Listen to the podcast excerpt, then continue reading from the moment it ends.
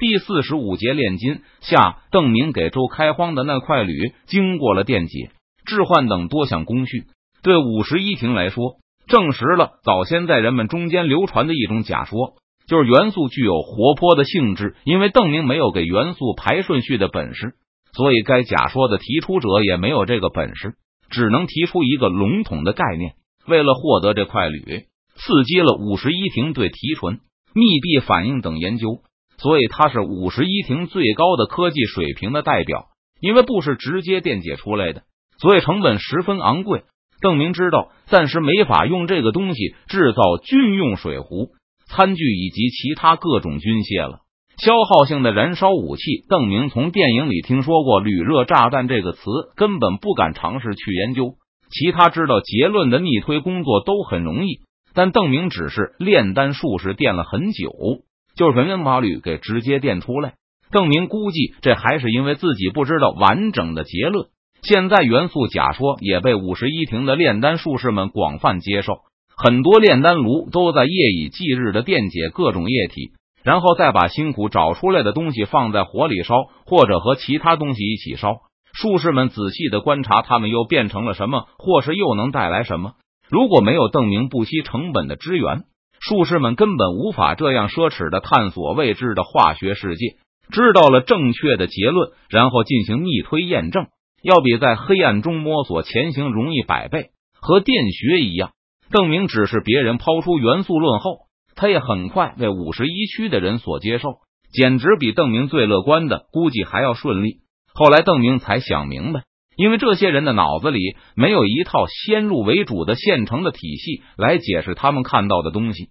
如果是正常的理论演化，就会有各种各样的假说出现，其中大多数都会是错误的。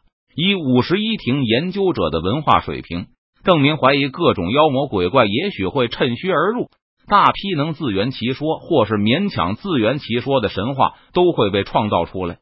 说不定好几种新的信仰和宗教都会作为电能的副产品被建立起来，可这需要一段时间。即使是妖魔鬼怪，也是需要时间来逐渐形成和丰满起来的。而在这些神鬼故事和宗教信仰被孕育出来以前，元素假说和元气假说就已经出现，他们能够解释现象，而人类本能的要用一种理论体系来理解见到的世界。所以，邓明带来的外星科技迅速占据了统治地位。对这个宇宙的地球人来说，邓明或许已经通过新陈代谢成为货真价实的地球人，但这套理论依旧是彻头彻尾的外星科技。外星科技根本没遇到丝毫的抵抗，其他的解释和各路妖魔鬼怪都被扼杀在被人想象出来之前。如果邓明传授的对象是一些科学家。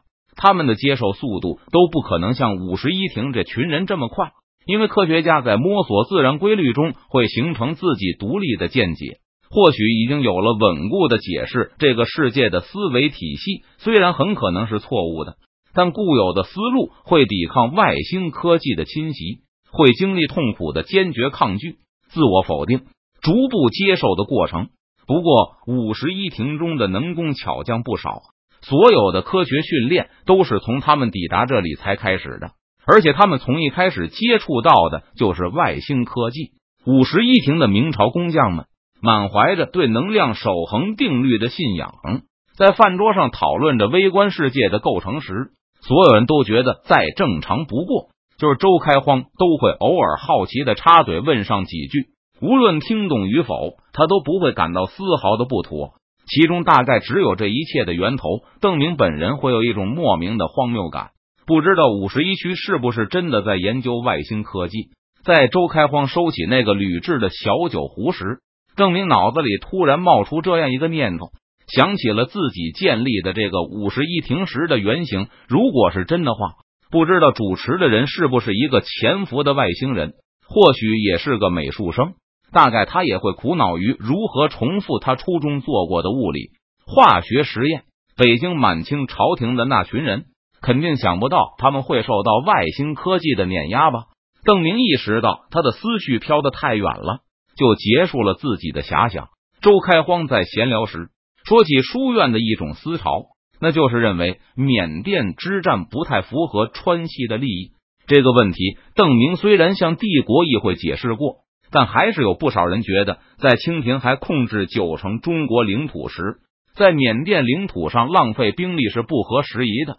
虽然救出天子是一个很有必要的行动，但邓明毕竟还是没有完全的达成这个目标，因此对缅甸之战的质疑声就变得更大。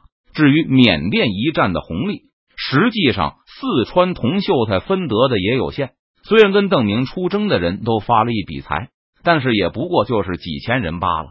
即使加上翡翠、象牙买卖，超过半数的四川人并没有感到自己从中获得了什么好处。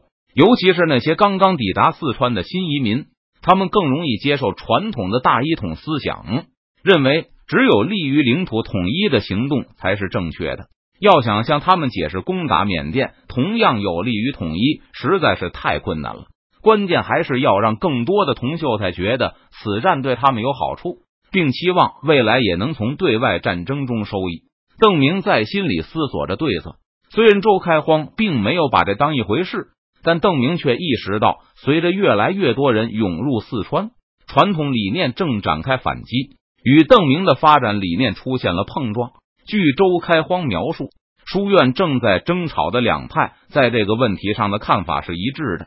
那就是攻打缅甸得不偿失，是穷兵黩武的愚蠢行径。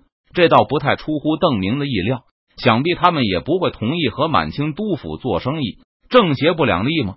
而在邓明看来，谈判交易都是战争的一部分，不能从战场上获得的利益，要努力从谈判桌上获得。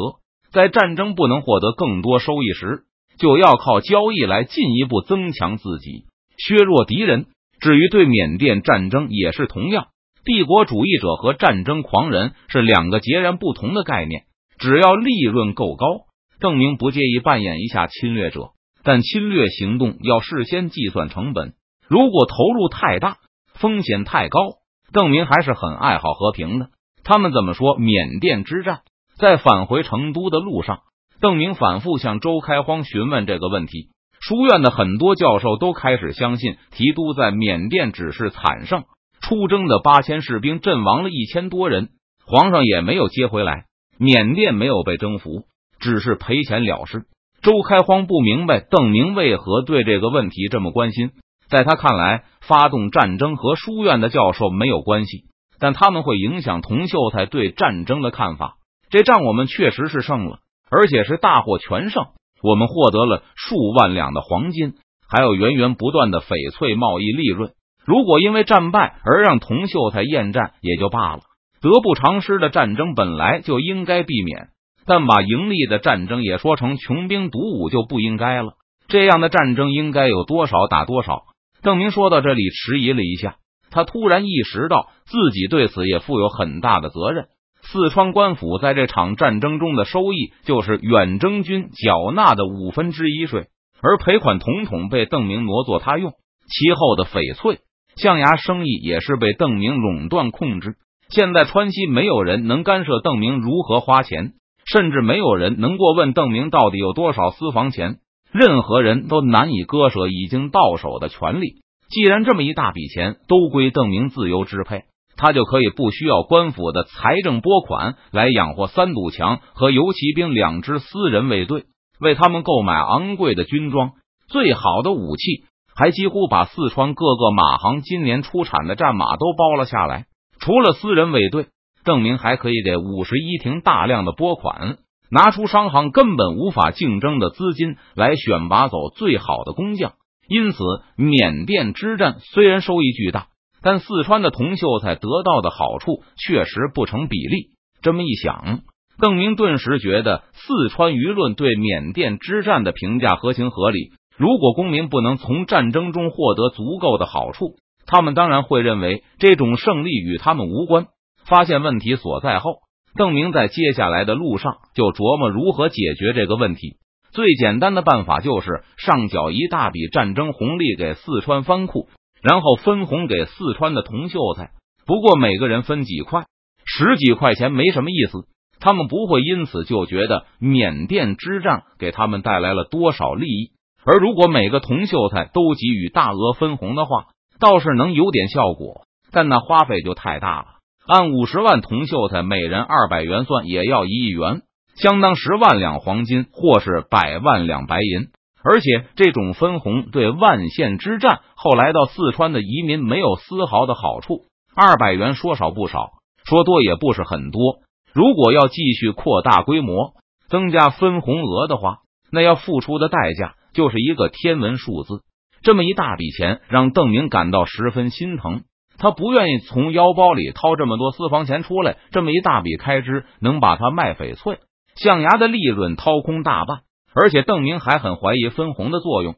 同秀才们拿到一二百元的分红，揣进怀中，可能迅速的就把这个好处忘记。而且邓明还非常需要钱。